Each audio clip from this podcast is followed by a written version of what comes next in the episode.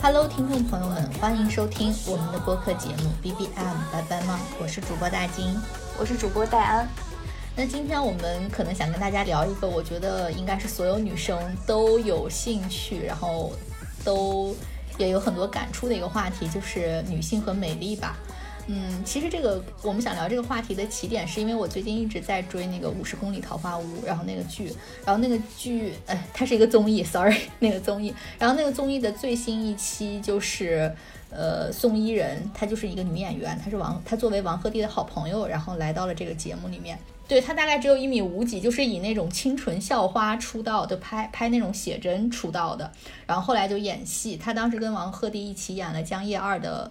呃，就是男女主角，然后他们是这样的相识的。宋伊人因为她的那个长相是那种很清纯，就就是像那种小女孩的那个长相，但是她的年龄现在其实已经有一点大了。就是她可能作为一个就二十多快三，应该是二十多快三十的这么一个女孩，但是她能演的可能还是那种初中生、高中生，就这这种类型的角色。所以她最近这几年确实是有点淡出在这个公众的视野里面。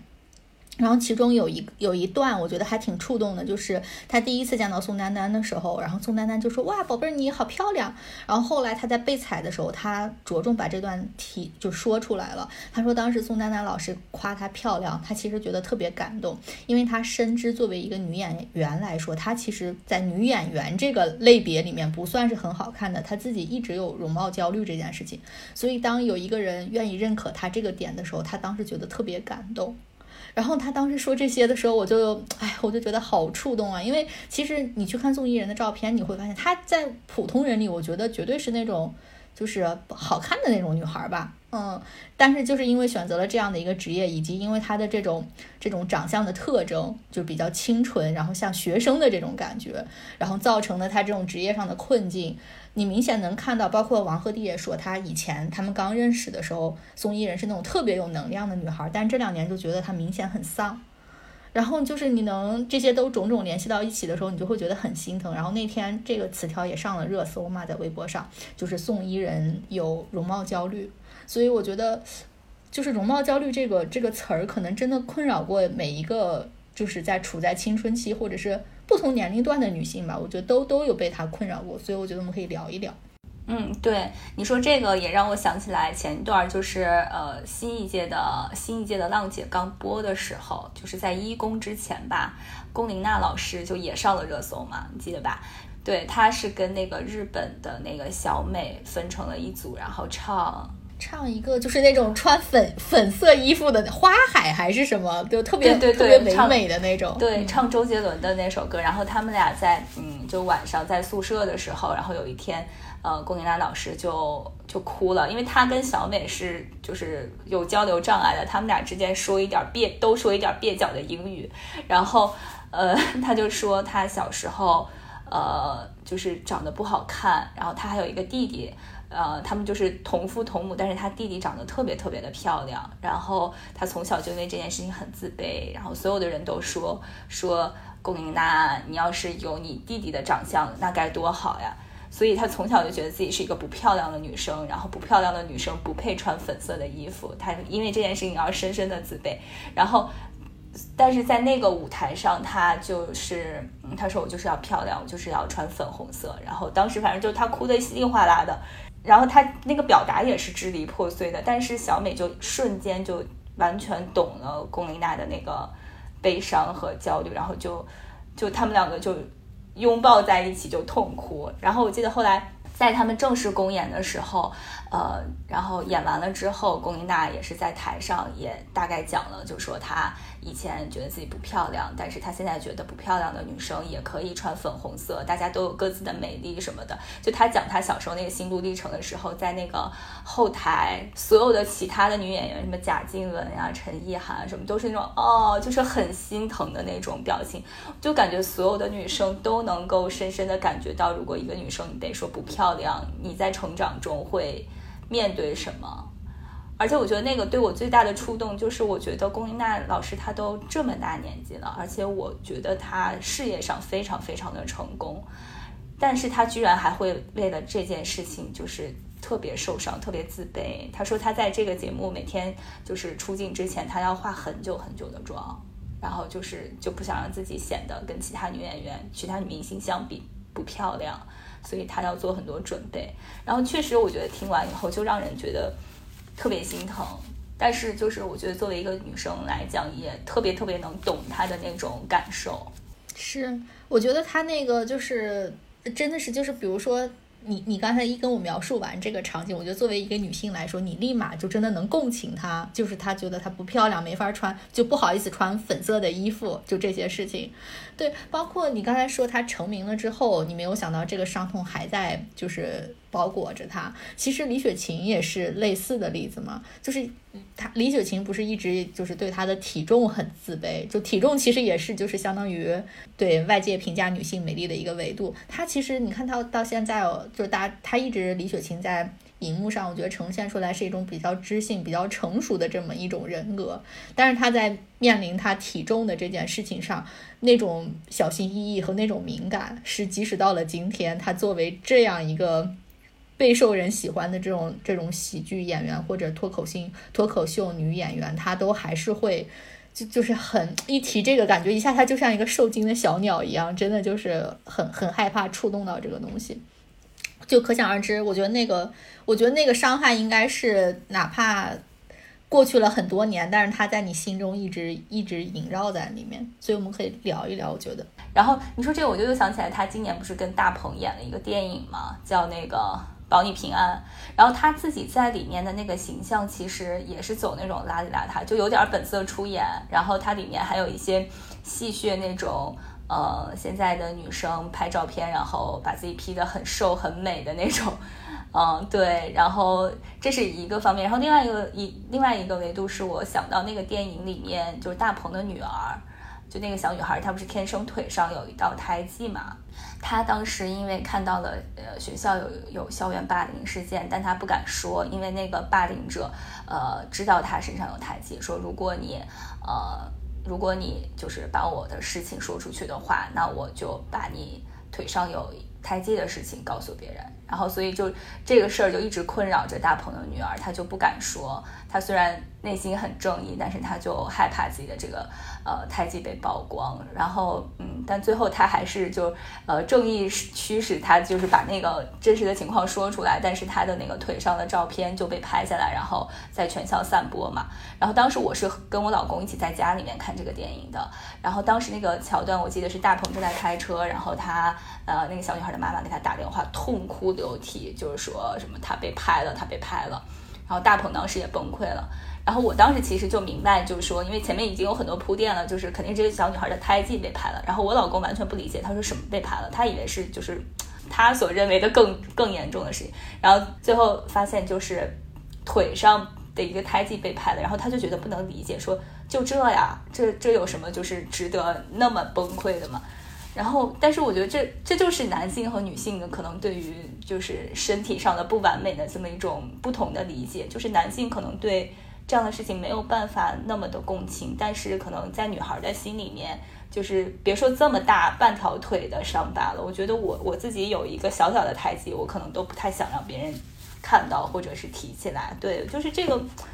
确实我觉得男性和女性在美丽这件事情上。也是不一样的，对。就我们这么聊下来，我就觉得大家对女性美丽的这个评判的角度真的好多好多样啊！又要你五官上长得好看，又要你体重很苗条，然后又要你皮肤特别好。我觉得真的是，就是我觉得这个太苛刻了。我觉得达到任何一条都是一个一个很难的事情。对，我们可以往后慢慢聊，因为就是我觉得我跟大金在就是。看那么多，不管是电影也好，还是真人秀也好，就是在这样的点滴，我们都能够感受到这种共情，是因为可能我们自己在自己成长的经历当中也经历过这样，因为不够漂亮，你五官不够好，或者身材，或者是呃你你肢身体上的一些瑕疵而觉得。嗯，难过或者自卑的时刻，我们也想跟大家分享一下我们这个 呃美丽关关于美丽的成长经历。嗯，是是是，其实我觉得我就是我们聊这期节目之前，我都没有觉得说在我身上可以挖掘出来这么多可以聊的话题，是我真的就准备这个提纲的时候，然后越写说，我天哪，我原来还经历过这个，我原来还经历过那个，就是我我才反应过来我经历过这些，因为我觉得我我们俩都不是那种就是。反正不是那种很丑的那种女孩吧，就是，但是所以，所以我就没想到说这个话题能在我身上也延展出来这么多，然后我们可以慢慢的聊。对我，我们从从哪里聊起呢？从我们小时候聊起，要不然你有印象吗？我有印象，因为我是那种小雀斑女孩，所以我就是在呃小学的时候。就你别看现在好像就流行那种什么小雀斑，有的女孩还要在你自己脸上点，但是我是从小就是那个眼下两个脸颊这个地方是有一些小雀斑的。然后这个事儿其实我小时候在我小学之前我没有意识，但是直到我上了小学，我们班的那种小男生，呃就开始说，你看他有斑，你看什么，嗯，说什么麻子脸儿还是什么，就是会说一些调侃你的话，然后。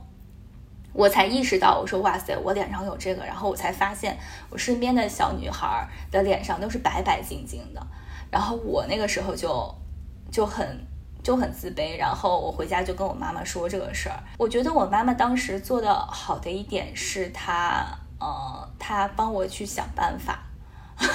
我那个时候，你看我那个时候上小学二三年级吧，我记得，然后我妈妈就带我去那种咱们那个时候最好的商场的化妆品专柜。好像买的是那个玉兰油还是什么，那个时候就已经在那个年代已经比较高端了的那个祛斑的那个精华，然后给我抹。然后我妈还有时候出差，她还会，嗯，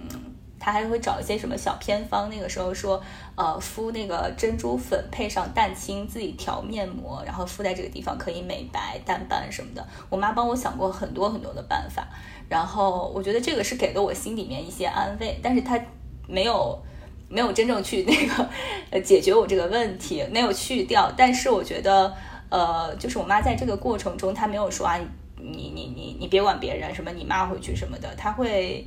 呃给了我一个出口吧。然后我觉得这个事情就是随着我年龄的增长，然后可能她也没有那么伤痛了，嗯，只是我现在会觉得，哎，这个是我的一个特色，我也不会说我专门去遮这个斑点，我觉得。到这个年龄也没啥必要，嗯，你现在还有吗？有啊。其实你不说我，我完全就是吧？对我完全都没有意识到，哦，对吧？就是它其实就是很淡的那种，但是比较多，嗯，就是像那种国外白人小女孩那种眼下那个地方，嗯，我现在觉得还还挺有特色的。但小时候就真的是那种小男生一说你，所以就觉得很受伤。那个时候，嗯。对，我觉得这种外界的舆论其实是会对一个，尤其是小女孩成长中的女性来说是有很大很大的影响的。就刚开始大家都不觉得这是问题。我不是跟你讲过，我说我之前因为我小时候被被烫伤嘛，然后我妈妈一直都不想让我穿穿裙子，她就是害怕别人对我指指点点。但其实我我都没有意识，我都不知道就是这个东西，就别人会就会拿它来评价我。后来怎么说呢？我觉得我印象中，我我我倒是我很幸运的是，我觉得我可能有点大大咧咧或者怎么样，我还真没有就成成长中真没有因为这个就是我腿上这个疤烦恼过。但我是因为另外一件事情，就是我是自来卷，我但是我这个自来卷其实是遗传的，是我妈妈。我妈妈就是自来卷，然后我妈妈她比我卷的还要厉害，就是她是那种就真的有点像外国人，她那种小卷毛，就就是你去那种理发店，她每次想让别人帮她设计造型，那个发型师都说，哎不行，你这没法弄，因为你这个又细，然后卷的对太卷了，你根本就啥啥发型也做不了。然后就因为这个事情，所以我妈妈其实一直不太喜欢她的自来卷，然后她因为不太喜欢她的自来卷，然后她就连带着也不喜欢我的自来卷。然后他就从小就跟我说，所以他从小就给我留短发，就是因为他想给我养头发。他觉得就是他们那一代人就觉得留短发是能就让头发越对越来越硬，然后越来越黑，所以他就老给我剪短头发。然后我小时候甚至都到了就是幼儿园大班了吧，还要去剃光头，就是因为他特别在乎这个事情。就他其实是好意，他想他想来把我的那个头发就是保护好，但是他用的方式，其实我觉得那个时候其实已经不适合了。就我后来特别搞笑是，我上了高中以后遇到我一个幼儿园同学，然后他认出我来了，但是我忘记了。然后我说我说你怎么对我有印象呢？他就说因为你幼儿园是光头呀。天 哪！你就知道，你知道我当时就是承受了多大的那种压力。但是我妈妈她就是一直这样子坚持，而且她一直就跟我说，哎呀，咱们这样的自来卷儿，她就每次一起一提起来我们这个自来卷儿，她就特别沮丧，然后就觉得特别不喜欢，然后他就一直这样跟我说，其实我。我的自来卷因为没有他那么严重，我我爸爸头发挺硬的，就是我我是介于他跟我爸之间，有点像混合了之后。对，你是那种大卷对，他是那种小卷儿，知道吧？所以我就觉得我一直没有觉得我很讨厌我这个自来卷儿的事情，所以我我每次听到他这样说的时候，我心情都很不好。然后直到后来有一次，我就真的有点受不了了，我就跟他说：“我说你老跟我说这些是什么意思？我说那这不难道不是你遗传给我的吗？”我就直接这样跟他说的，因为我真的当时就是有一点儿，嗯，但但我觉得整个这个过程当中来说，如果是给了。就是他的女儿是另外一种性格，可能那种非常敏感什么的，可能会对孩子，我觉得造成一些那种自卑的自卑的情绪。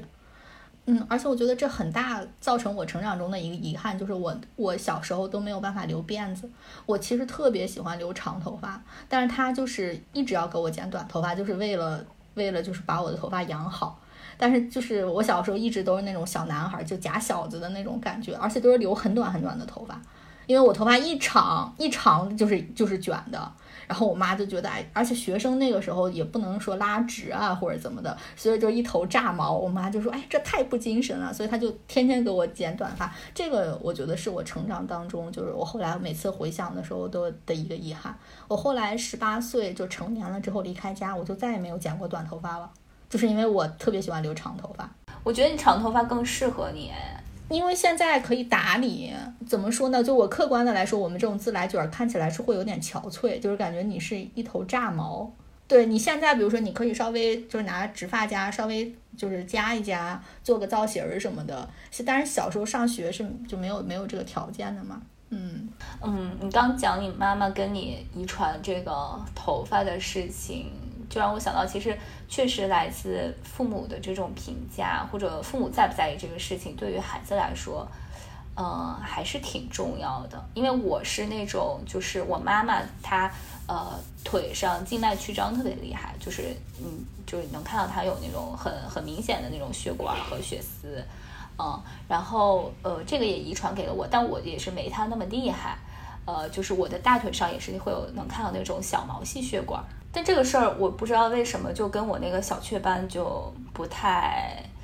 呃，就不太一样，可能是因为没有小男生笑话我，就是我一直对我这个这个这个可以遮挡，对，这个可以遮挡起来，不知道。对，而且我比较能正视这个事儿，就说这个是我妈遗传给我的，就是我先天就是这样的，对，呃，对，就所以我就不太因为这个事情而感到呃悲伤。小时候，但是我我跟我妈不一样的就是她只在腿上，其实我脸上也有点小红血丝儿，但是也不多，呃。但我从来没有把这个事情太放在心上，就即便这个小红血丝儿，也有人说过，我就在我的后背上和我的脸上都有一些，就可能是毛皮比较薄 还是怎么样，反正就是有那些小毛细血管，也有人说过，但我就觉得，嗯，这是一个我天生的事情，然后我也没有办法对他做一些什么努力，所以我这我对这个事情就看得比较坦然，甚至我现在都忘了我是有小红血丝儿，直到我前两天。是看见我们家孩子脸上有一些淡淡的那个，我才想起来哦，原来这个是我遗传给他的。但我我也没有跟他讲说说你有这个，就是我觉得这是只是我知道这个是我给他的，但我就不觉得这个会对我或者他再造成任何困扰了。所以我觉得就是来自父母的这种心态，其实对孩子来说影响很大。有时候也许我觉得大于外界对他的一些反馈，就是如果父母能给予一些正常的引导的话、疏导的话，我觉得会对孩子的内心有更多的帮助吧。嗯。对，我觉得尤其是这种天生的，就这种特征吧，其实真的看看父母怎么跟孩子就是解读。我我倒是从来没有觉得说是这个对我造成困扰，但是后来我有一个转变，就是觉得我我觉得这是一个很 special 的一个点，就是我看那个娜扎她妈妈采访的时候，她就说说娜扎从小特别漂亮，一头自来卷，就是你知道他们新疆小女孩其实她们都是自来卷，嗯，然后就是她们就是以这种为为美的。他就觉得哇，那个卷特别好看。然后我那个时候才明白，就这种东西其实就是一种一种外在的评价体系。嗯，就是你你就看你你怎么看这个东西，你怎么来解读这个东西，你就把它作为你的一个特征。嗯，就并不是所有人都不喜欢你你这个特点的。我我后来还好像把我那个视频，就是有时候也想跟我妈妈说，我觉得她我其实觉得我妈妈那个自来卷也很漂亮的，但是她就老说她自己不好看。啊什么的，嗯，我就希望就是反正有机会的话，我就希望帮他也能把这个事情放下，嗯，而且包括你看那个李嫣，就我刚才想到，她其实也是那种就就是她那个面部的呃特征，但是你看这个事情从来没有造成他的一个困扰，就是因为他的家人很正面的跟他说说这个东西你是被好像说他是被上天选中的小孩还是怎么样，所以你很特别，对。就是你要家人跟他一起去共同面对这个的话，我觉得对孩子来说其实不是太大的问题。嗯，是，我觉得可能我们的父母成长那个年代审美比较单一吧，所以就那个时候就觉得，呃，中国人都是直头发，然后你是卷儿的，好像就很异类。呃，但后来会有嗯种种不一样的审美进来，我觉得呃其实会让人觉得这这这并不是你的一个缺陷，只是你的一个特点而已。就包括我的那个小雀斑，我觉得我最终找到出口，也是因为后来长大了，看了一些就是国外的电影啊，或者是一些杂志什么的，然后上面很多就是那种模特或者是小女孩，然后他们就有这个对 freckles，对，还有这种画那个就是雀斑妆的啊，你这个时候觉得哦，原来这也是一种特点，呃，你会觉得哦，我没有必要为这个就而感到自卑，对你也会觉得在别人这样评价你的时候，你也有了一个。嗯，不能说是还击吧，就是回应的一个方式。嗯，这可能是我们就是最早的一些关于这个漂亮外在的这个美貌或者什么容貌受到的一些一些困扰吧。我们可以聊一聊我们的减肥的经历。我其实这两年会有一点，因为我以前是，我觉得还比较容易瘦。呃，但我首先觉得，我觉得几乎每一个女孩子可能都经历过减肥，或者是需要减肥的这么一个阶段。嗯，这个事情我觉得太普遍了，对于女性来说，嗯，所以大家可能都尝试过各种各样的方法。我记得我上大学的时候，大一好像当时因为刚去学校，然后就就是比较自由，可能胖了一点。但是当你当我决定减肥的时候，那个时候真的是年轻，很快就减下来了。所以我好像有在成长过程当中一直有有在减，反反就是阶段性的减肥吧，但是没有太困扰我。我反而是因为这两年生了小孩之后。就我现在的体重跟我生完小孩体重是一样的，就是已经快三年过去了，我一直都没有瘦下来，但我也就是就维比较就是比较长时间的维持了一个我人生的体重的一个一个峰值吧。然后，但我倒也没有说特别焦虑，是因为我觉得我因为我这两年身体我觉得恢复的不是很好，所以我一直没有运动。嗯，所以嗯，我倒是没有觉得特别焦虑。我是想的，我觉得我一旦开始运动，应该很快就会瘦下来。但是我这两年就不太想买衣服，可能跟这个我觉得有很大的关系。因为我觉得买回来的衣服都都穿起来不是很好看，然后而且我总是幻想着有一天会瘦下来，就是这些衣服就又不能穿了。对，所以我就这两年确实是就感觉没有那么爱美了吧。嗯，应该跟我这个体重有关系。哎，但是就是我觉得哈，因为在我眼里，但不过咱俩这两年见面也太少了，就我没觉得你胖过，可能因为你是那种小脸儿，就我从来没觉得你胖过。嗯，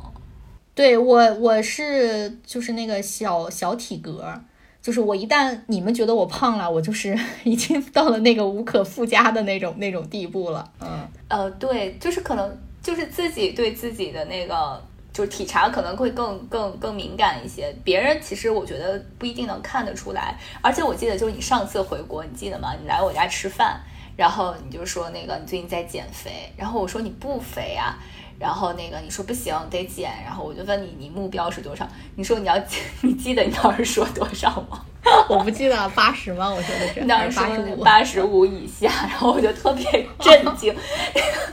因为我从来没有在八十五以下过。哦，因为哎呀，这这这也是我的一个理想体重。我一般我我其实生小孩之前也就是个九十二斤吧，可能九十到九十二斤，也没有到过八十五以下。八十五以下就是完全按照我这个身高的女明星的 体重来体重来要求我自己的，有点过分了，是吧？啊，哎，对，一说这个我就想到关晓彤了，我就觉得真的就是公众对于。这个女性的美，我真的觉得有点太苛刻。你看高晓彤多漂亮，多瘦，然后但是她每次出那个图的时候，大家不都说她很壮嘛？因为她是那种大骨架，都说她穿的不好，然后都说她胖。然后后来我还专门去看过关关晓彤，其实关晓彤我觉得性格还真的是挺好，她还就是出过一些视频，就讲她减肥的事儿。然后她其中提到一个心态，说减肥是一个就是一生持之以恒的事情，所以我不在乎你们今天说我胖还是明天说我胖，只要我一直在做这件事情，我就知道我一定会瘦下来。我当时觉得她那个心态还挺好的，嗯，挺可爱的。哎，我觉得就是女明星对于自己身材的要求，其实我不知道是她们对于自己要求，还是公众对于她们自己的要求，还是因为这个行业太内卷了。我觉得真的到了一种变态的程度，就是你去看浪姐什么的，就一眼打眼一望过去，全是那种就是小细腰，胳膊上都没有肉的那种身材。虽然这些年就是呃，我们宣传的也是那种健康美，然后女明星也在说什么要增肌啊、做运动啊，但是其实你真的很少见到女明星就是哪个是那种大只的出现在公众视野当中，除了那个谁马思纯。对，就前几天我看到那个娄艺潇的一个帖子，就是他在哪里参加一个马拉松之类那种运动的活动，然后他说他现在的那个呃审美真的变了，他说健康才是最美的，然后他说他现在呃体重好像是快到一百二十斤，我觉得这个在女明星的这个圈子里面来说，绝对是一个。就是一个爆炸性的体重，但是其实你看他那个状态还是非常好的，而且虽然在照片上看到是有点壮，但我觉得在呃现实生活中看到应该是一个比较匀称的身材。嗯，我觉得他们确实是有他们职业上的一些特殊性吧。对，而且就是我觉得更多就是来自别人的评价吧，就是或者是你自己心里面想的别人会对你的那个评价。嗯，因为我我我其实也减过，我那个上大学以前其实一直是特别瘦，而且我特别能吃，可能那个时候就是，嗯，就是学习压力也大吧，而且青春期嘛，就你那个消耗也大，我就记得可能我是那种就是吸收不太好的那种体质，然后那那会儿我就每天跟同学一起出去，呃，就晚自习之前吃晚饭。然后我都要一个大碗的牛肉面，然后他们要一个小碗的牛肉面。然后每次那个老板上面的时候，就把那个小碗放在我面前，然后大碗放在我身边那个身材稍微胖一点的女生面前，然后她就很不高兴。就我那个时候还有点为此而就沾沾自喜，什么就是说我特能吃，但是我就不长肉，就是那种特别招人恨的那种。但其实你发现，其实并不是的，就是呃，当我。因为我是不吃零食的那种，咱们都是不吃零食，所以就可能就就吃饭的话没有那么多热量。然后后来我刚上大学，不是有点抑郁嘛？之前讲过，然后每天就要吃很多那种甜食啊、蛋糕，就是每天，而且是每天晚上吃到自己都噎的不行。然后明显第一个学期放假回去之后，我妈还有呃身边的同学。都就我记得我们有一个很好的朋友，然后那个假期回了回去，呃，放假以后见了我第一面就笑了。他说：“你的你的双下巴都淤出来了。”因为我也是那种脸的骨架比较小，就是我是胖先胖脸，嗯，别人可能先胖肚子什么，我是先胖脸。然后就特别明显，当时，但那个即便那个时候我的体重都没有上一百，可能就是个九十七八那个样子，但就已经就别人看起来就已经因为胖了脸就很胖了。然后就是这这一句话，你看我耿耿于怀十几年过去了，我的耿耿于怀到现在，就当时很刺痛我，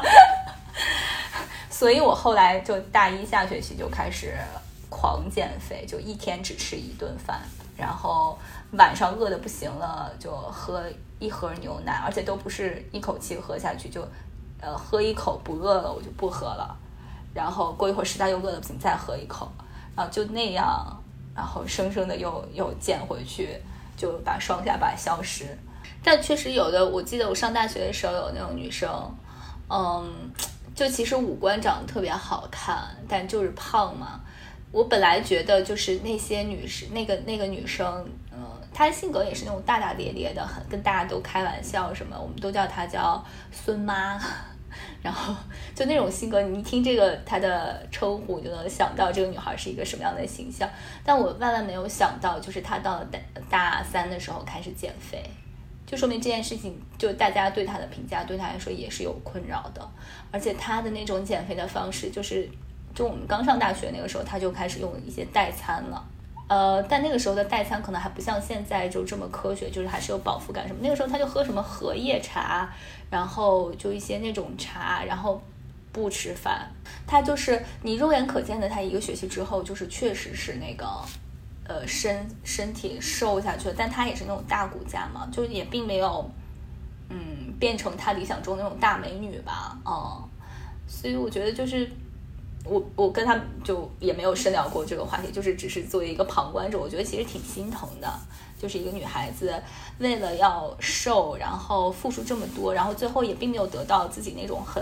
理想的那个结果。对，如果我觉得你真的是那种易胖体质，就喝口水都胖的那种，那我觉得其实就不妨接受自己这个样子，不然我觉得活着也太太无趣了。就是你要严格的想。我要吃一口东西，我可能会胖，然后怎么样？我觉得那个生活，哎，我我我是没有办法想象了，可能需要极度的自律。聊了，没有想到能聊出来这么多减肥的女孩子减肥的辛酸往事。这两年真的我觉得好很多了，慢慢的女孩子也开始运动啊，然后想有一点肌肉啊，我觉得真的是一个好好的好的征兆，好的信号。嗯，对，就我们聊了这么多，就。其实我们自己怎么说呢？也曾经为了嗯改变我们身上的不完美去做过一些努力和尝试。呃，我觉得对我来说，有的成功了，有的失败了。然后不知道你你你做过一些什么呃尝试和改变吗？对啊，因为我刚才就在聊，我就聊起来减肥，我就说一个是现在就是大家对于就健康美这个东西，我觉得是一种追求。另外一个这两年你不觉得还有一个事儿特别火，就是医美。对，我觉得这个其实也是在美的这种追求下孕育出来的一个，真是一个新兴新兴行业。我觉得我应该还算是我们周围的人里面可能比较早尝试医美的人群吧，应该算是对。然后我后来也想，这个起点是什么？嗯，就首先我怎么说？我觉得我好像很相信，很相信，就是就到了一个年纪，只有医美可以帮助我维持我的状态这件事情。就我印象中，我小的时候，嗯，就是大 S 不是早年出过那个美容大王嘛？那个时候应该很应该是就是零零几年吧。然后那个时候他在他的书里面就讲了，说女明星会用会用这种设备那种设备。然后他里面就提到的这个观念，他说。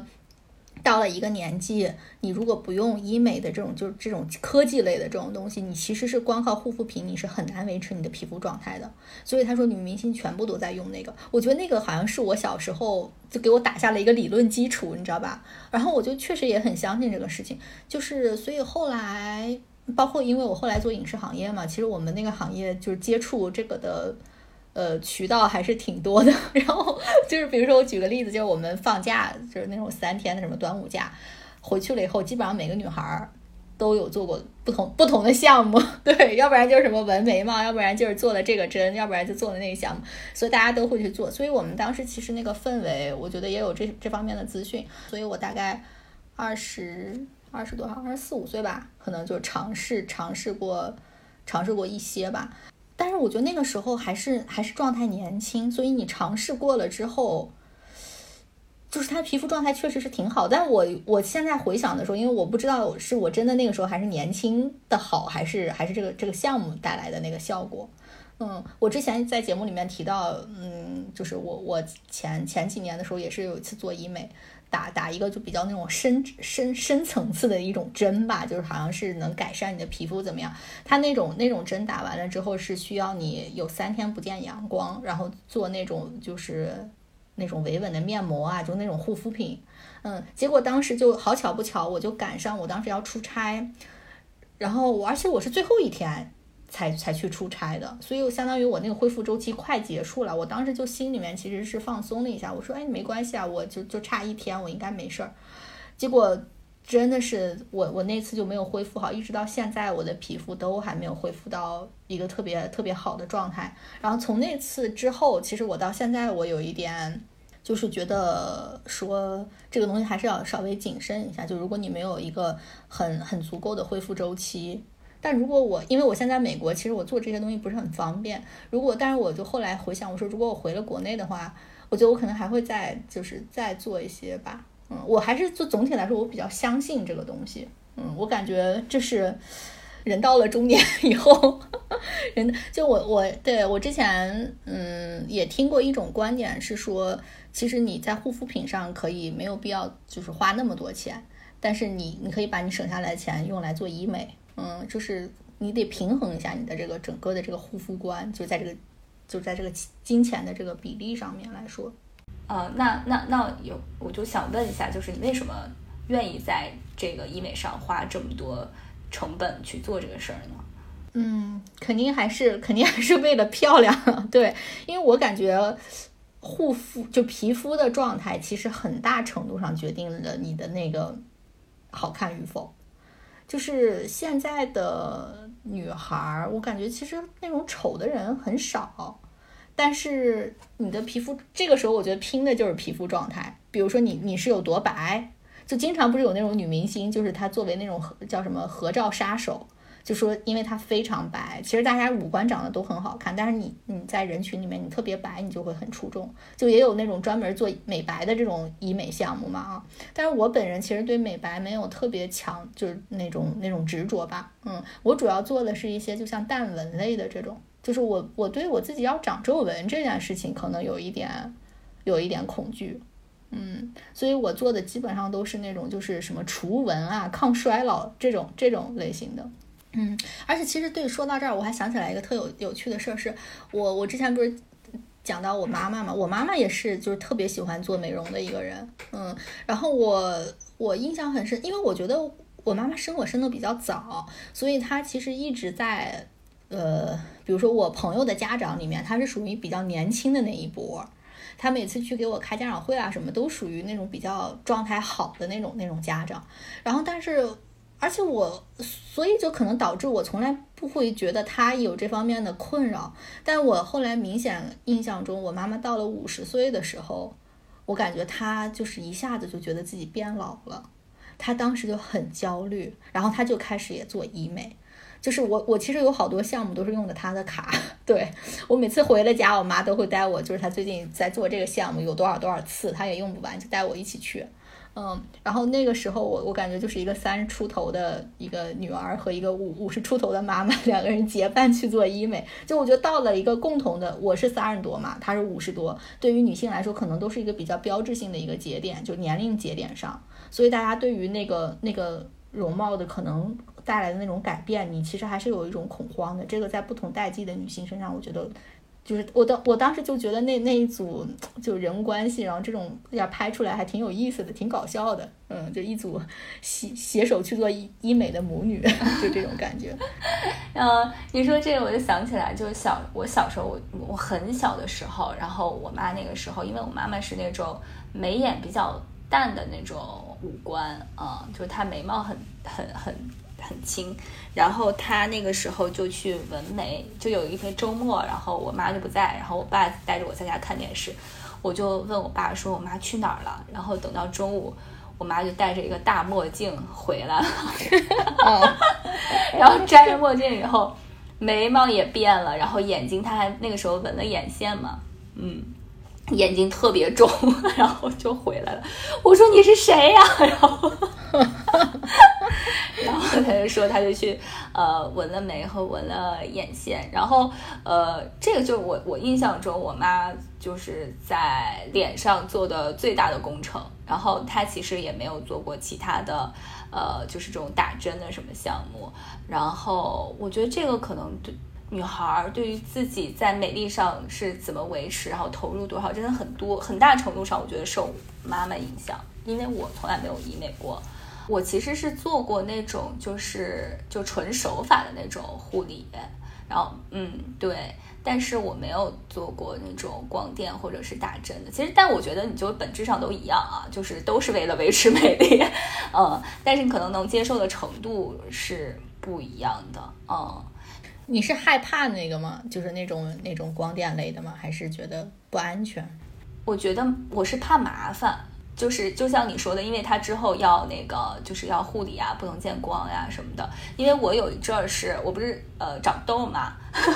我我长痘这个这个经历其实也可以聊一下。就是我大学的时候，我特别奇怪，我是那种就青春期上大学以前就中学的时候不长痘。就没有那种大面积的爆爆痘，然后上了大学，不知道是因为环境还是压力怎么样，就反正会长痘比较频繁。然后我那个时候就在呃我们上学的那个城市，啊，就是嗯大学生也没什么钱嘛，就去了一个那种特别小的那种不正规的那种美容院，然后嗯就去定期的做清理啊，做面膜什么。其实我觉得也没什么用，但是当时反正办了一个卡，呃，花了我嗯。半个学期的生活费吧，啊，然后我其实办完就后悔了，然后我再回学校公交车上给我妈打电话，就边打边哭，然后就说妈，我让骗钱了，然 后说那个就是，然后我妈就又想笑，然后又觉得挺心疼的，然后就安慰了我一会儿吧，然后过了一会儿，那天晚上我妈就呃把那个钱打给我了，然后说你也你也。别因为这个事儿纠结，然后你就办了就去做吧。说以后呃当心点儿什么的，就别让人骗了，什么注意安全，就大概这个。所以我就是那个美容经历还挺暗黑的，反正就在一个特别破的楼里面，一个特别破的一个房间，然后就那些小妹给你在脸上清痘啊什么的，就对。然后在那之后，就反正后来工作过，断断续续做过一些那种手法的护理，但。我其实想过，就是去呃，因为年龄大，尤其是年龄大了，这个痘印儿，就是你用护肤品，其实下去是比较慢的。然后我有想过去呃清痘印，但是尤其是这种色素类的，你就要严格的防晒，然后呃就是防这个辐射什么的。然后我就觉得不太有这个条件。对，是现在真的是，哎呀，我觉得。就是我我我有一些想做的项目，我也是考虑到这个。就你感觉，尤其是我我经历过一次失败的了以后，失败的经历以后，我就知道你这个这个术后这个修护还是非常非常重要的一环。嗯，对我那个时候就是生孩子以前想去做，然后那个时候上班嘛，就没有那个时间，你就去你我也因为我我上那个班，你也不能就是天天弄成个那样。而且经常有会见你什么，你还得化点妆，所以就没那个条件，所以就后来生了孩子就更更弄不成了，所以就就没弄，所以现在也就觉得不太有必要了吧。我我其实一直对这个事儿就看得挺淡的，而且就是我觉得，嗯，很重要的一点就是我从小我所有的家人跟我灌输的都是，呃，你长得挺好的。啊，包括别人说我，呃，脸上有小小斑什么，我爸我妈都没当回事儿，只是我妈就是帮助我，就我自己如果觉得是这回是是我我自己把它当回事儿的话，我妈会帮助我尝试去解决这个问题。但是他们从小就就说，呃，还还说你长得像那个女明星呀，什么什么，就这种，就是所以我从小就是对于我自己容貌是很自信的。我觉得确实是，就是父母对孩子的这个审美的要求上，我觉得很很有影响。嗯，就是我我妈妈，她就是从小跟我说的一句话，就是不要让别人碰你的脸。你知道她特别严格，因为她的理论是，就是手上的细菌是很多的，你老碰你的你的脸，你的脸上就很容易过敏呀、感染啊什么的。所以她是不让我碰，就我自己都不要碰我自己的脸，也不要让别人碰你的脸。我每次有的时候经常，比如说托一个下巴、托个腮，就这样子，我妈看到就会说我把手拿开。嗯，所以后来我谈恋爱了以后，比如说我老公有时候想拍拍拍我什么，我都我都有点介意，我说不要老碰我的脸，对我就真的成了一种，就是成了一种潜移默化的，我我也我也是这样，我碰我的脸之前，我都是一定要洗手，就我每天洗脸之前要先把手洗干净，我才会去洗我的脸，就是真的有很多很多就这种方方面面的影响，嗯，对，这其实就是嗯。一个是生活习惯上吧，另一个就是潜移默化的对你这个意识上，其实都是很多是来自父母的这种，嗯，呃，无形无意之中的这种引导吧，嗯，但我对我想起来，为什么我也没有呃再去尝试就是医美的另一个原因，是因为我那个时候痘痘吧，你就我就用一些产品啊，或者是做什么呃美容啥都没啥效果，然后最后就很严重了。我妈说你去医院看看吧。最后就是还是去我有我有一阵是大面积的爆发，就是可能整个右脸和右面的额头就是那种密密麻麻的，就是全是可能就已经有那种过敏性的那种皮疹了。然后那个时候就去医院，呃，就找皮肤科的医生，然后他就会给你开内服的药啊、外敷的药啊什么的，呃，最后是靠这个办法去解决的。所以我可能内心就觉得，啊，这个可能是一个更靠谱的办法。呃，对，然后我那个好了之后，就呃去，因为大学的时候你也知道，就是总是尝试一些乱七八糟的方法和奇奇怪怪的产品嘛，啊，什么那个时候涂芦荟胶呀，还有买一些什么明星推荐的一些 乱七八糟的东西都没有用，然后就从那之后，我那次治好了之后，我就呃就我再也没有买过那种乱七八糟的化妆品，然后我就都去专柜买一些。呃，比较好的东西，然后，所以我就从那之后可能就养成了这个习惯，就可能觉得心理上对于这种方式可能就是也觉得更加的依赖，然后就不太想去尝试一些有可能有其他风险的东西。对，我觉得都有影响吧。嗯，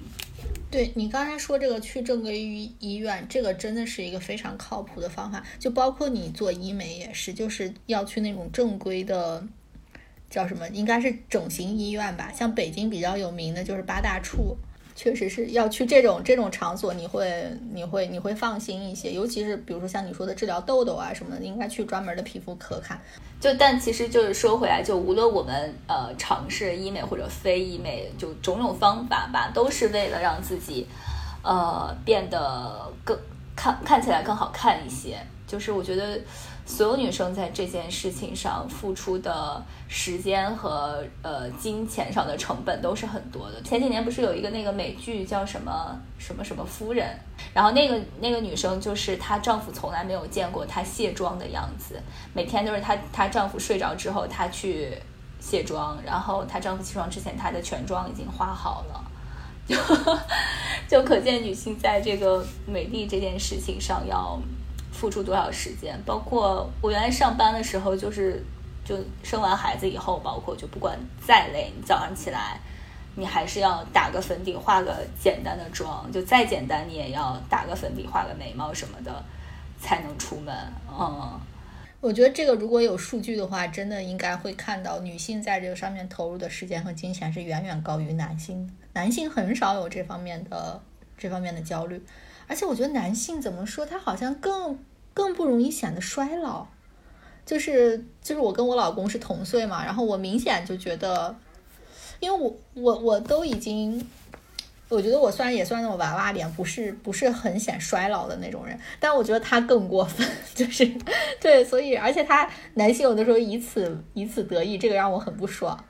那我真没觉得哎，就你你可能对自己的要求更高。我看你们俩照片，我从来没有觉得他显得比你年轻。就是我觉得男男他们的确就是更不太注重这种外形，而且就是你看，比如说都不化妆吧，男的脸上的瑕疵更多，但是没有人会在意这件事情。女生就是脸上有一个点儿啊，有一个痘啊，我的天呐，不行了，过不了了，今天。我们还是要自己给自己松绑，看来是，嗯，那我们其实聊了，就比如说，对这种其实都是一些外在的，像对容貌的追求啊，对体重的追求。其实美丽，我觉得还有很大的一块，就是你怎么打扮你自己嘛，怎么给自己穿衣服啊，这其实也是。也是追求美的美，追求美的一部分吧。我相信，其实女生除了在护肤上花钱，就在买衣服上花钱。对，就全都是，全都是为了为了一个终极的目标，就是变好看。对，这个我们也可以聊一聊。嗯，是，就龚琳娜老师不是说因为自己长得不漂亮，所以觉得不配穿粉红色的衣服吗？这个真的太让人心疼了，真的是。对，哎，但你会喜欢粉红色的衣服吗？我觉得我小时候是喜欢的。嗯，其实我觉得我穿粉红色就是不难看的，就是不是那种就穿，因为有的人我觉得，比如说黑一点的人，他可能穿上这个粉红色就不是很好看，但我觉得我穿上还挺好看的。但是我真的是个人审美上，我觉得发生了很大的变化。我现在很少买粉红色的衣服，我现在基本上买的都是那种非常基础款的，就是那种黑白灰，然后可以随意搭配的那种。我也不知道我是怎么了啊，但是我偶尔穿上粉红色的衣服的时候，我还是觉得，哎，我就是挺挺青春的那种感觉。哎，我跟你刚好相反，哎，我，呃，我最小的时候就是那种，嗯嗯，上小学以前那个我，我可能就穿童装什么，但是当我自己，呃，比如说上初中，我其实上初中之后，很多时候就自己买衣服了。我那个时候就是，呃，喜欢黑白灰和米色，我喜欢素色，然后我喜欢那种。就是身上没有什么花纹，就是那种整整体的颜色，就就那种比较寡淡。但是就是到了后来这几年吧，可能二十五六岁以后，二十七八岁以后，反而身上的颜色多了起来。因为我原来就是我上学那个时候，我觉得我不是那种特别白的女孩嘛，我觉得我穿那种亮色不好看。就是会显得自己更黄或者更黑，所以我就穿那种比较素的颜色。然后现在呢，呃，可能是因为我可能比原来白了，就因为小时候你就总在外面玩，不防晒什么的。然后现在可能就会注重防晒什么的，我就我就不觉得自己是那种特别黑的那种女孩。然后再加上可能就是一种不知不觉变化，就看网网上很多人说好像。呃，年龄大了以后反而想扮嫩什么的，我倒嗯，也有可能莫名其妙的有这种心态啊。对我现在那个花儿的那种，我我我有很多那种颜色比较鲜艳的裙子啊，什么大绿的呀，呃，玫红色，玫红色我以前可讨厌了，然后现在我觉得还行，然后粉红色的裙子也有，反正各种各样的，嗯。就是你刚才提到的一个点，是我我记忆中的你是匹配起来的。就是我小我印象，我们小小的时候有一次是写作文还是干嘛，反正你当时写好像是写到说，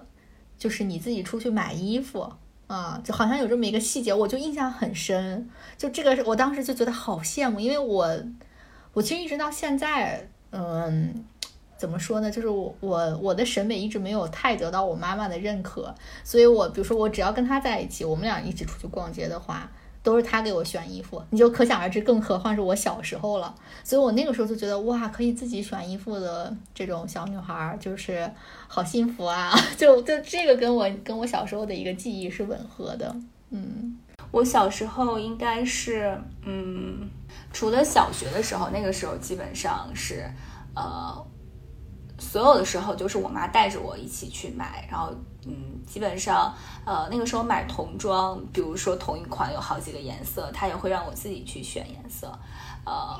就她会比较尊重我的意见。然后到了青春期那个时候，就是个子基本上也基本上女孩就成型了嘛，然后就不再穿童装了，然后我妈就会带我去逛逛什么，咱们那个时候不是流行什么真蕾丝呀什么。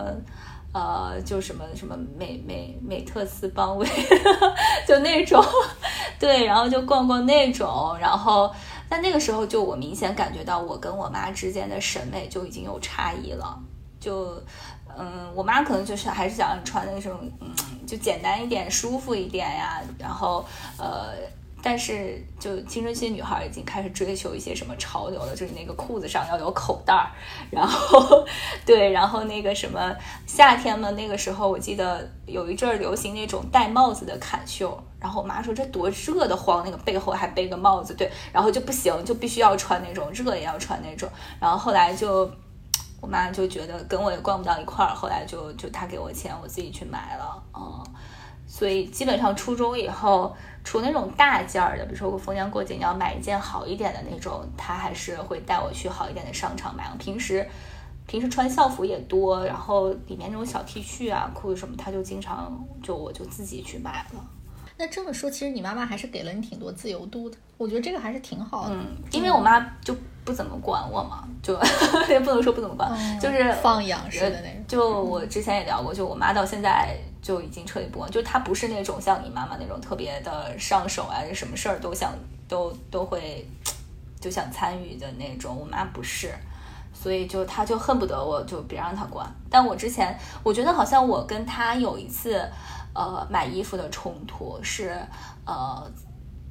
也就是上青春期，呃，上上初中那前后吧，就刚进入青春期，女孩有点叛逆。然后，呃，那个时候也是我妈带我去商场，就那种比较好的商场。然后呢，嗯，我当时看上一件衬衫，就白衬衫，呃，非常简单，但它可能袖子上有一些什么小花边儿啊什么的，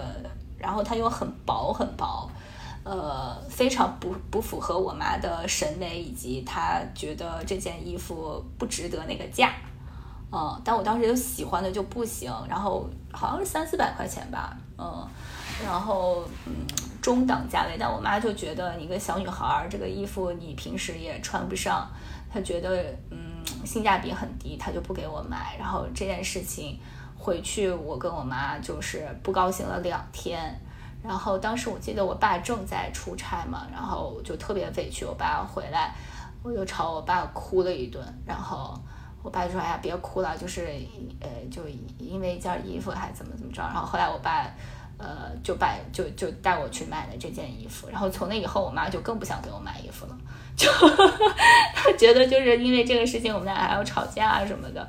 嗯但是他比如说有的时候我自己买的也恰好符合他的审美，他觉得质量也不错，他会对这件衣服大加赞赏，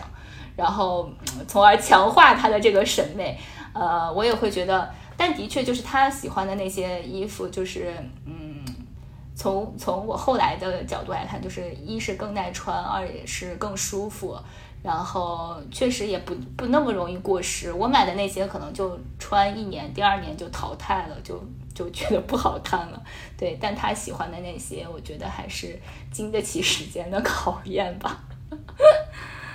对，我觉得我跟你有一个，哎，就反正还挺不同的，就是因为我妈妈，我觉得她还是就也是比较有自己审美的那种人，但是她对我确实是因为，嗯。就比较比较操心嘛，所以他我从小到大我所有的衣服都是他买，而且我自己比如说我万一选到这种我觉得不错的衣服，他觉得不好看，我们从来没有发生过争执，就是他肯定不会给我买，我也不在这个事情上抱有任何期待，你知道吧？然后我觉得就就形成了一种，嗯，怎么说？但是我觉得我心里是有不甘心的。嗯，所以我就出现了一个很大的问题，就是我上了大学之后，当我离开他了之后，我可以自己买衣服了以后，我真的就是简直就是在那儿胡乱买，然后，然后我感觉那像是一种，就有一种就有点叛逆的那种感觉了。我把那作为一种我真的离开家了的某一种外化的那种那种形式吧，我就印象很深。那个时候，因为其实我的长相呃是那种比较。比较乖的那种长相吧，但我那个时候特别喜欢一个一个潮牌叫拉拉抱抱，我不知道你有没有印象，就有一段时间吴昕也很喜欢那个，就是它那个品牌就是都是那种粉或者是荧光荧光绿荧光黄，然后那种大面积的那种卡通涂鸦，反正就是特别花哨的那种衣服。我有一段时间超级喜欢他们家的衣服，就是我就买了很多，但是其实那个衣服我穿上怎么说，我觉得我客观的说，我觉得是不太适合我的。然后，但是那个时候就是因为我妈妈她非常不喜欢我穿这个衣服，反而强就是让我觉得我更要穿，我更要就是我自己要买，我自己要选，你知道吧？就有点真有点叛逆的那种感觉了。然后，但是其实我是一些就比较失败的尝试。然后我们比如说有一些场合需要一家人出去干嘛，我妈都会她给我挑衣服，然后我觉得她挑的衣服是好看的，但是我有的时候不愿意承认她挑的衣服是好看的。嗯，就是我，我有点没法接受这个事情。包括其实这个东西，我觉得一直持续到一直，我觉得甚至持续到现在。我我上一次就是回回家，我妈都还是在带着我买衣服。那个时候我已经有孩子了，你知道吗？就是她还是在带着我出去选衣服、买衣服。包括我结婚的时候，我当时结婚的时候，不是咱们应该有一个那个像便装一样的那个衣服嘛？然后我妈当时就就是说，要不你自己去买吧。然后我就去那边逛逛了好多，然后我就逛到合适的，我就拍照给她，她都不满意。一直到最后，就是她她下了班，然后他过来，他帮我挑，然后挑挑挑挑挑，就是最后才挑到一件他满意的。就是我觉得他。就是怎么说，我我这种心态很复杂。就是我一方面不想让他给给我买衣服，但另外一方面，我确实就是没有被培养起来这个选衣服的这个能力，就是一直被打压，然后一直你的就审美可能得不到认可，然后我在给我自己选衣服这件事情上就一直是属于那种很没有把握的。然后，但是我后来就观察我自己，其实我后来结了婚有了孩子之后，我给我老公还有给我儿子买衣服的时候，我觉得我都是特别笃定的，就是我会知道这个衣服他穿上肯定好看，就这个衣服肯定适合他。但是我给我自己买的时候，我就从来没有过这样子的感觉。就是好多衣服，我就是觉得啊，这个衣服应该好看，但我不知道我适不适合我。然后我就一直在想，我说这个到底是差别在哪儿？我觉得可能就是就我刚才说的，我整个这一套就是怎么长大，然后我妈妈怎么给我选衣服，就她一直不太不太认可我的这个品味，然后我又很想很想表现我自己独立了，所以我一直也没有找到一个。反正我觉得这两年，因为我来了美国，他确实也没有办法插手了。我开始慢慢的就是就是寻找一些就是适合自己的风格，而且这个东西我实话实说，我觉得是要投入时间的，因为穿搭啊这这种搭配其实是真的是审美，就是你需要去看一些博主，找一些跟自己身材相近的。嗯，所以我现在比如说买一些黑白灰，我我其实我的初衷是希望它可以尽可能多的搭配，这样我买一件衣服就可以搭出来很多套，我就不需要那么大面积的去试错了。嗯，我就很很害怕买到不适合我的衣服。就我我感觉到现在都是，我每次买回来衣服，如果这个衣服适合我，因为大部分都是网购，我就会很开心。如果这个衣服不适合我，我我有时候会挺沮丧的。嗯，就是超出超出一件，就是你买到了一个不合适的衣服的那个沮丧的那个程度，我感觉。天呐，哎，我听完你这整个就觉得，哎呀，我心里面还是挺难受的。是，就是我我在聊咱们这个之前，其实我也没有没有想这么多，然后我就是慢慢的就是捋这个我们在整个小女孩想变美的这个过程当中，你可能受到方方面面的压力，其实有很大一部分我们刚才聊都是我觉得来自于家长的这种。这种压力，就我我觉得每一个女孩或者每一个人，她都有胡乱穿衣服的阶段。但是你你看你的父母怎么怎么引导你，或者是有没有给你机会，慢慢让你找到一个风格。嗯，但我觉得我现在看你很多你出行的照片，我觉得就是很很好看啊，很舒服。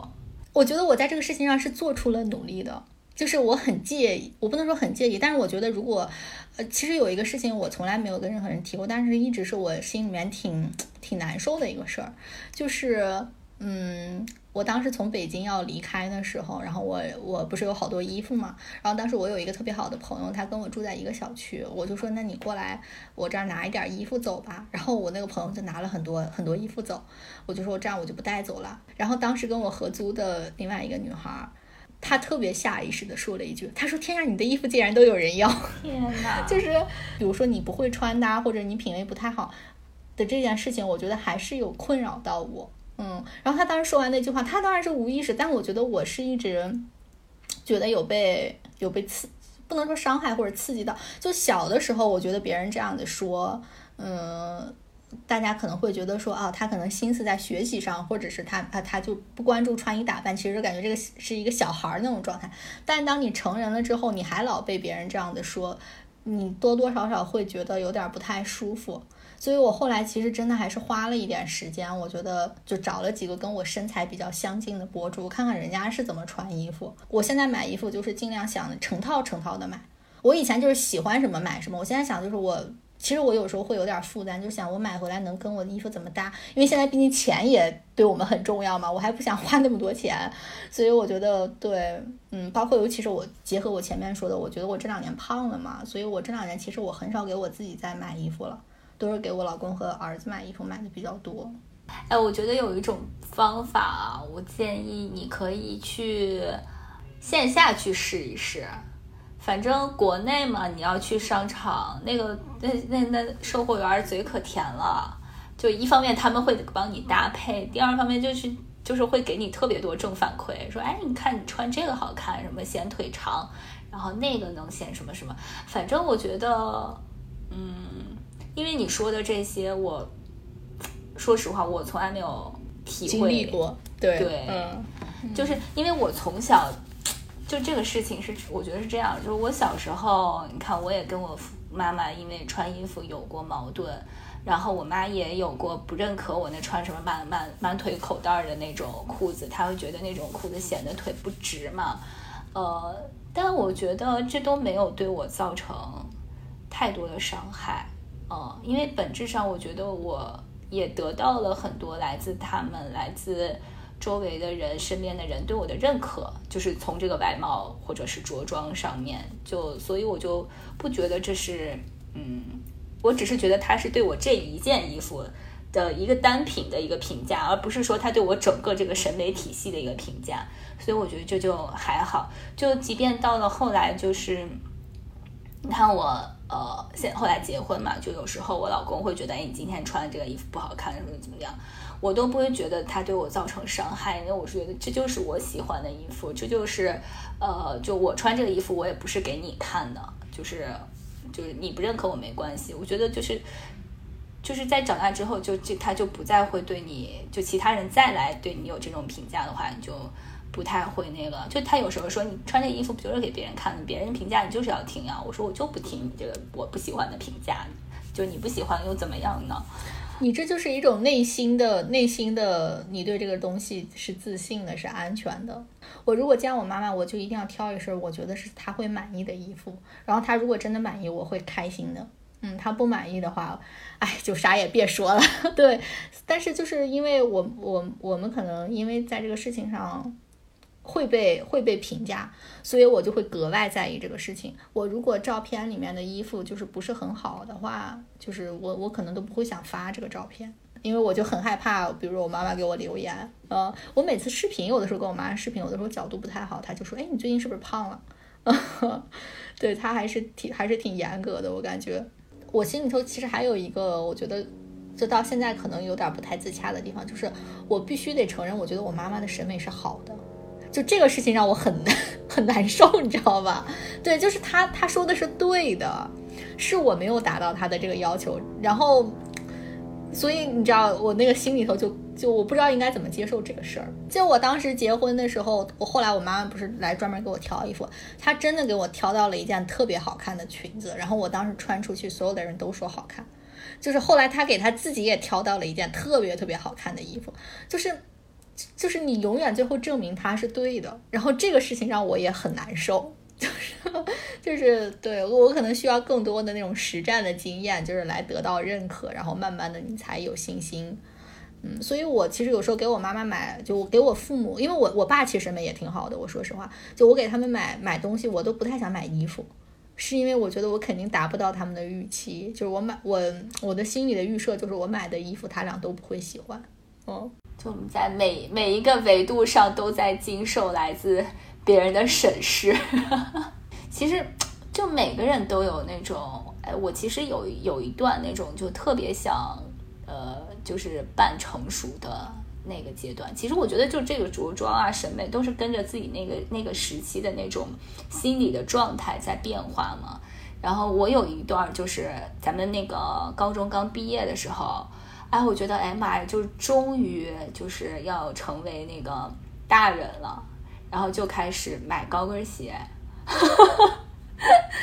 对，然后我那个是那个高中毕业的寒的暑假就买了好几双，都都不是真正意义上的高跟鞋，就是那种三厘米啊、两厘米，然后坡跟儿或者是那种小小小人字拖的那种小高跟儿。对，然后我就记得，嗯，我不是没高考嘛，然后但是呃，就是就是咱们同学们高考结束的。那一天晚上，不是大家都回学校去领那个标准答案要估分儿，然后那天我也去了。我那天呢，就是穿了一双坡跟的小高跟鞋，然后我记得特别清楚，然后好多同学都在看我，然后说呀，他咋穿成这样就来了？然后我心里面还有点儿啊，还有点儿那个洋洋得意，对。啊！我现在想想，真是太傻了。呀，我跟你讲这种事儿，咱们我觉得每一个成长过程中的女孩都遇到过。嗯，就是我上了，对我上大学，当时就是我喜欢拉拉抱抱的那段时期，拉拉抱抱，我买了一双他们家的那种荧光绿还是荧光黄，特别高，大概有十厘米高的那种，然后是那种罗马鞋，你你知道吗？就是就是一圈一圈的那种。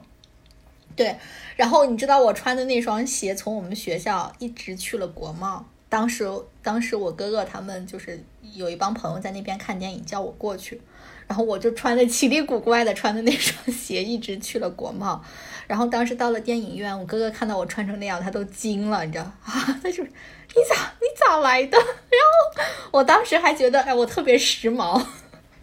我当时还觉得，哎，我天，我穿这种高跟鞋都能走到国贸来，我简直就是都市丽人，你知道吗？就是简直无语死了。我现在想到，对，但我觉得可能每个每个女生都有，我我觉得可能每个男生也有这么一段儿时期。我记得咱们那个中学的时候，那男生也就是，呃，要穿篮球鞋呀，然后要穿什么什么潮潮的那种球衣什么的，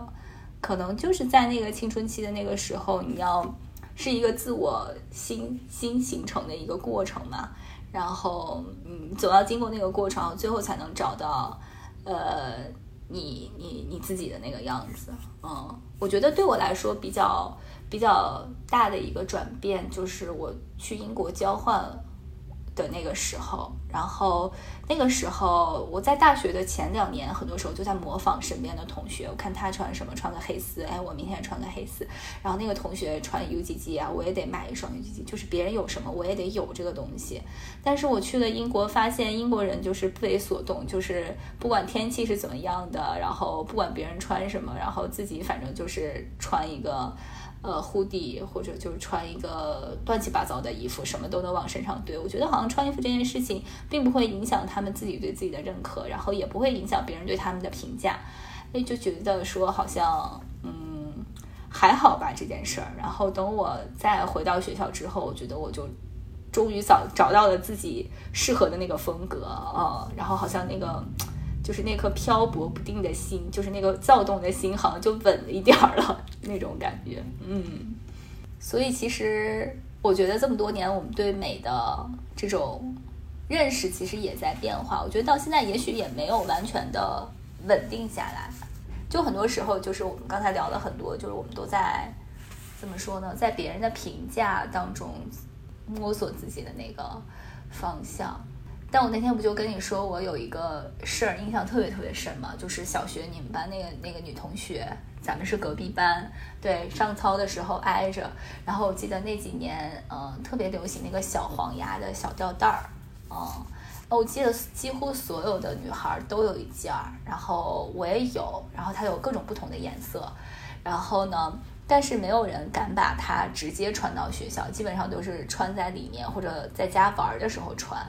然后呢，那个女孩儿她就是，我记得她就是上操的时候，她就只穿着那个小吊带儿，就在那边做操。然后好多小男孩儿，你知道，就是那种就有点儿呃小猥琐的看人家，然后呃好多女生其实也在窃窃私语，就你能想象那个场景。但是我印象当中，那个女孩儿就是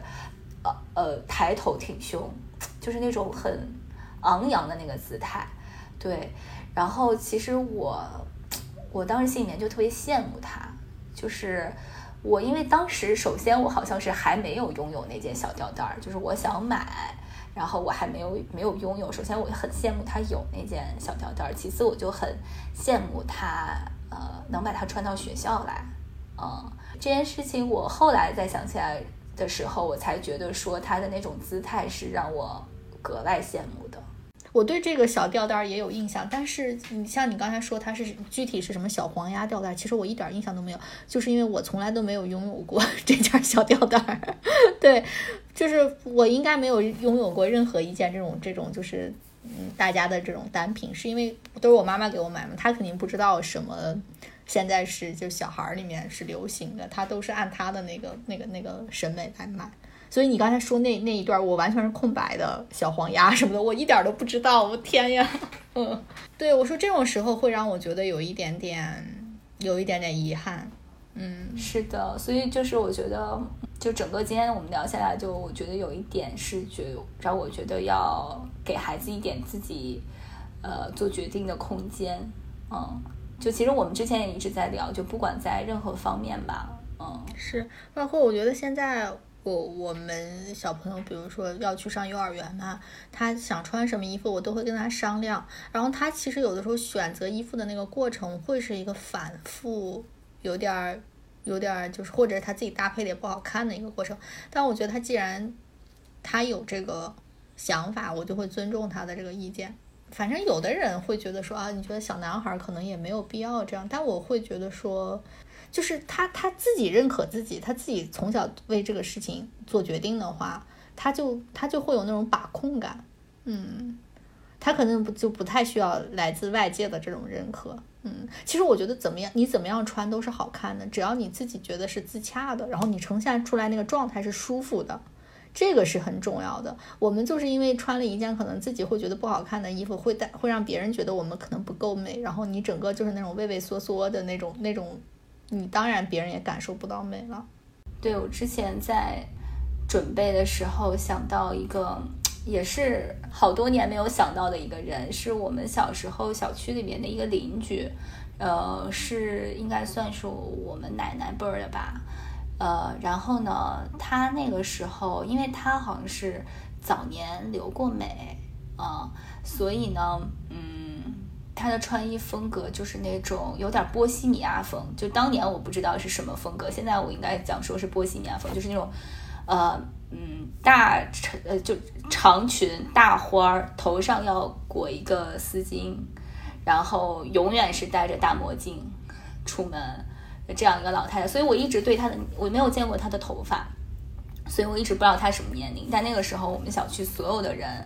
呃，都说他是神经病，反正就说的很难听啊，说什么资本资本家的孩子，嗯，然后说呃去过美国，然后就在就是特殊的十年受了迫害，精神受了刺激，然后所以导致他现在就是穿衣服。呃，很奇怪，对，就是所以就是他只要走在我们小区，就所有人对他都是侧目，然后他基本没有跟别人有过什么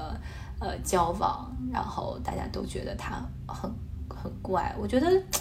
就是在人们在着装之外，又赋予了很多其他衍生的意义，就就是我觉得这个在在。在我们那个小地方，可能会就因为比较闭塞嘛，所以体现的更加的明显。就我们很难接受跟我们那个不一样的那种审美。就包括你 前面说你妈妈的那个头发，我觉得也是因为可能大家不接受那种卷发，呃，然后所以导致你妈妈自己也觉得自己的卷发不好看，然后这也影响到了后来她对你的那个评价嘛，就是。因为我们一直活在这种各种评价当中，然后那个奶奶，反正我觉得就跟那个我刚才说那个同学一样，也无所谓，反正人家就照常穿，也不管你们，因为你们说两句也伤害不了我。对，也是那种比较特立独行的人，嗯。其实我现在觉得就挺好，管那么多干嘛？嗯，对你这个自我的状态真的非常重要。我就刚才你说的时候，我就想起来。其实就是《五十公里桃花坞》里面还有另外一个女性嘛，我们都都忘了聊她，就是那个小辣辣目洋子。她，你看她跟李雪琴就形成了一个很鲜明的对比。她也是，对她也是那种，她她肯定不算瘦嘛，对吧？但是她，我觉得她对她自己的身材是格外的自信。她经常穿那种小吊带儿，然后因为像我，其实我胳膊有一点粗，然后我就有的时候不太想穿吊带儿，就是因为我很害怕。这个事情，然后，但是我看他经常穿小吊带，以及他不是感觉他是身体特别灵活，就是经常能做那种什么瑜伽呀，或者是跳舞啊什么。就你看是一个胖墩墩的一个一个一个一个一个小孩儿，也不能叫小孩儿，一个胖墩墩的一个一个一个一个女生在那边，就特别灵活，让她特自信，你就会觉得哇，好舒服啊，嗯，就是我觉得同样，她就展现了另外一个，就是你同样不是一个纤瘦型的女性。但是他在这个事情上没有焦虑，然后你呈现出来的状态就是什么样的？今天聊下来，我我自己的感受就是觉得，可能我们呃没有办法去避免别人对自己的评价，也没有办法去避免就是这个评价对自己产生的呃影响吧。呃，但是我们可以试图在这个中间去找一个平衡。呃，或者这个平衡是在我们的审美构建的过程中，或者说其实就是在自我认可、自我认知的这个构建过程中慢慢形成的。对我的感觉其实也比较类似吧。就首先我，哎呀，我真的觉得这个，嗯，是不是美这件事情对女性。的束缚有一点太太多了。就这个东西其实是我觉得对每个人来说是一种。有的时候是一种基本的要求，你大家肯定都希望美嘛，这是一个一个天生的向美爱美之心的这么一个事儿。但是当它很束缚到你的时候，我觉得那我们就要就是有意识的去去打破它。嗯，你不能完全陷在这个这个大众对美的这种规范里面，嗯，然后让你自己很焦虑，让你自己抑郁，就我觉得这样就是得不偿失了。嗯，然后那你怎么打破它？我觉得就是基于。你自己对你自己的一种一种认可，嗯，你就是要自信，然后要接接纳你自己，嗯，接纳每一个人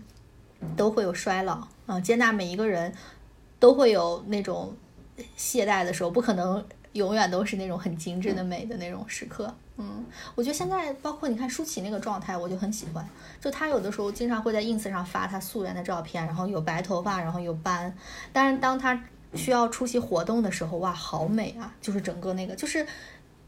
包括刘嘉玲，他们都是这样，就是他是有美的那个那个可能性的，他没有放弃对美的这个事情的追求，但是他很接受，当我素颜，当我就是穿穿运动服，或者是没有那些华服包装的时候，我就是一个普通人，我就是一个有斑、有有皱纹、有白发的这么一个女性，我觉得这个是非常非常让我觉得很舒服的。嗯，对我也是想说，就是其实我们刚才在前面聊的时候没有提没有提到的一点，就是呃，其实美也是对别人的一种尊重嘛，它也是一种礼仪，它的确是重要的。就是很多时候，呃，我们讲说这个人不修边幅，那可能是他不分场合的去着装啊，或者去打扮自己。呃，的确，我们有的时候就比如说像明星出席什么活动，那可能是这个时候他们要加强自己的身材管理，然后我们在平时的。呃，工作啊，生活中有些比较重大的场合，你也不能就是穿着，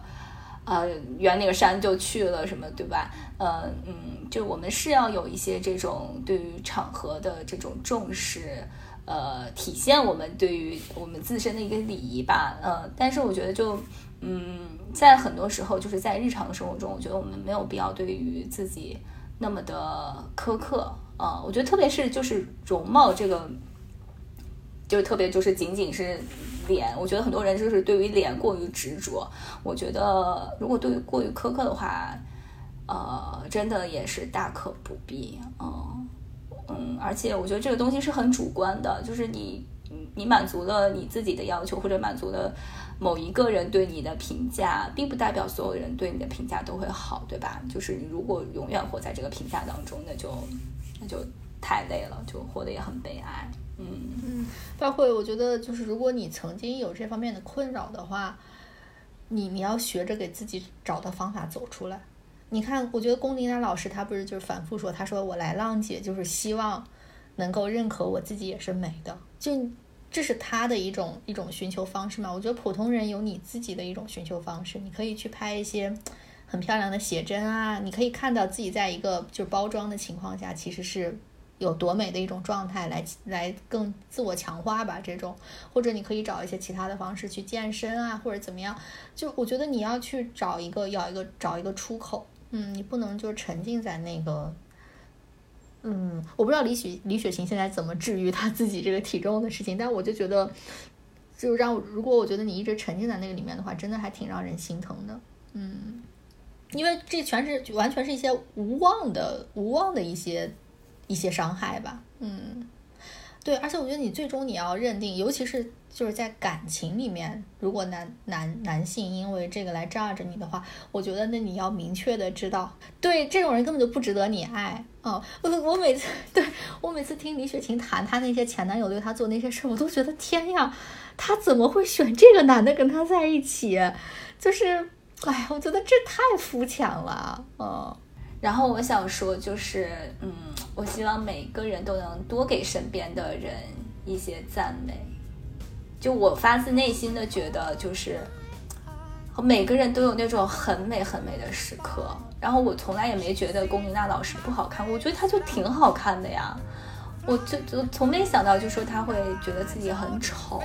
因为她早年早年有一些比较。扮丑的那种扮相嘛，但是当他就就是这样子的时候，我没觉得他不好看。然后包括你刚才说你穿衣服，我也没觉得你穿衣服不好看。所以我们要对认可自己，认可别人，给别人多一些能量。我觉得这个能量场是交互的嘛。嗯，好呀，这期节目就是希望能能帮助到大家吧，也能治愈一下大家。那我们希望每个小小姐姐都美美哒，就是心情也美美哒。是，好的，那我们下期节目我们再见，我们再聊一些其他的话题。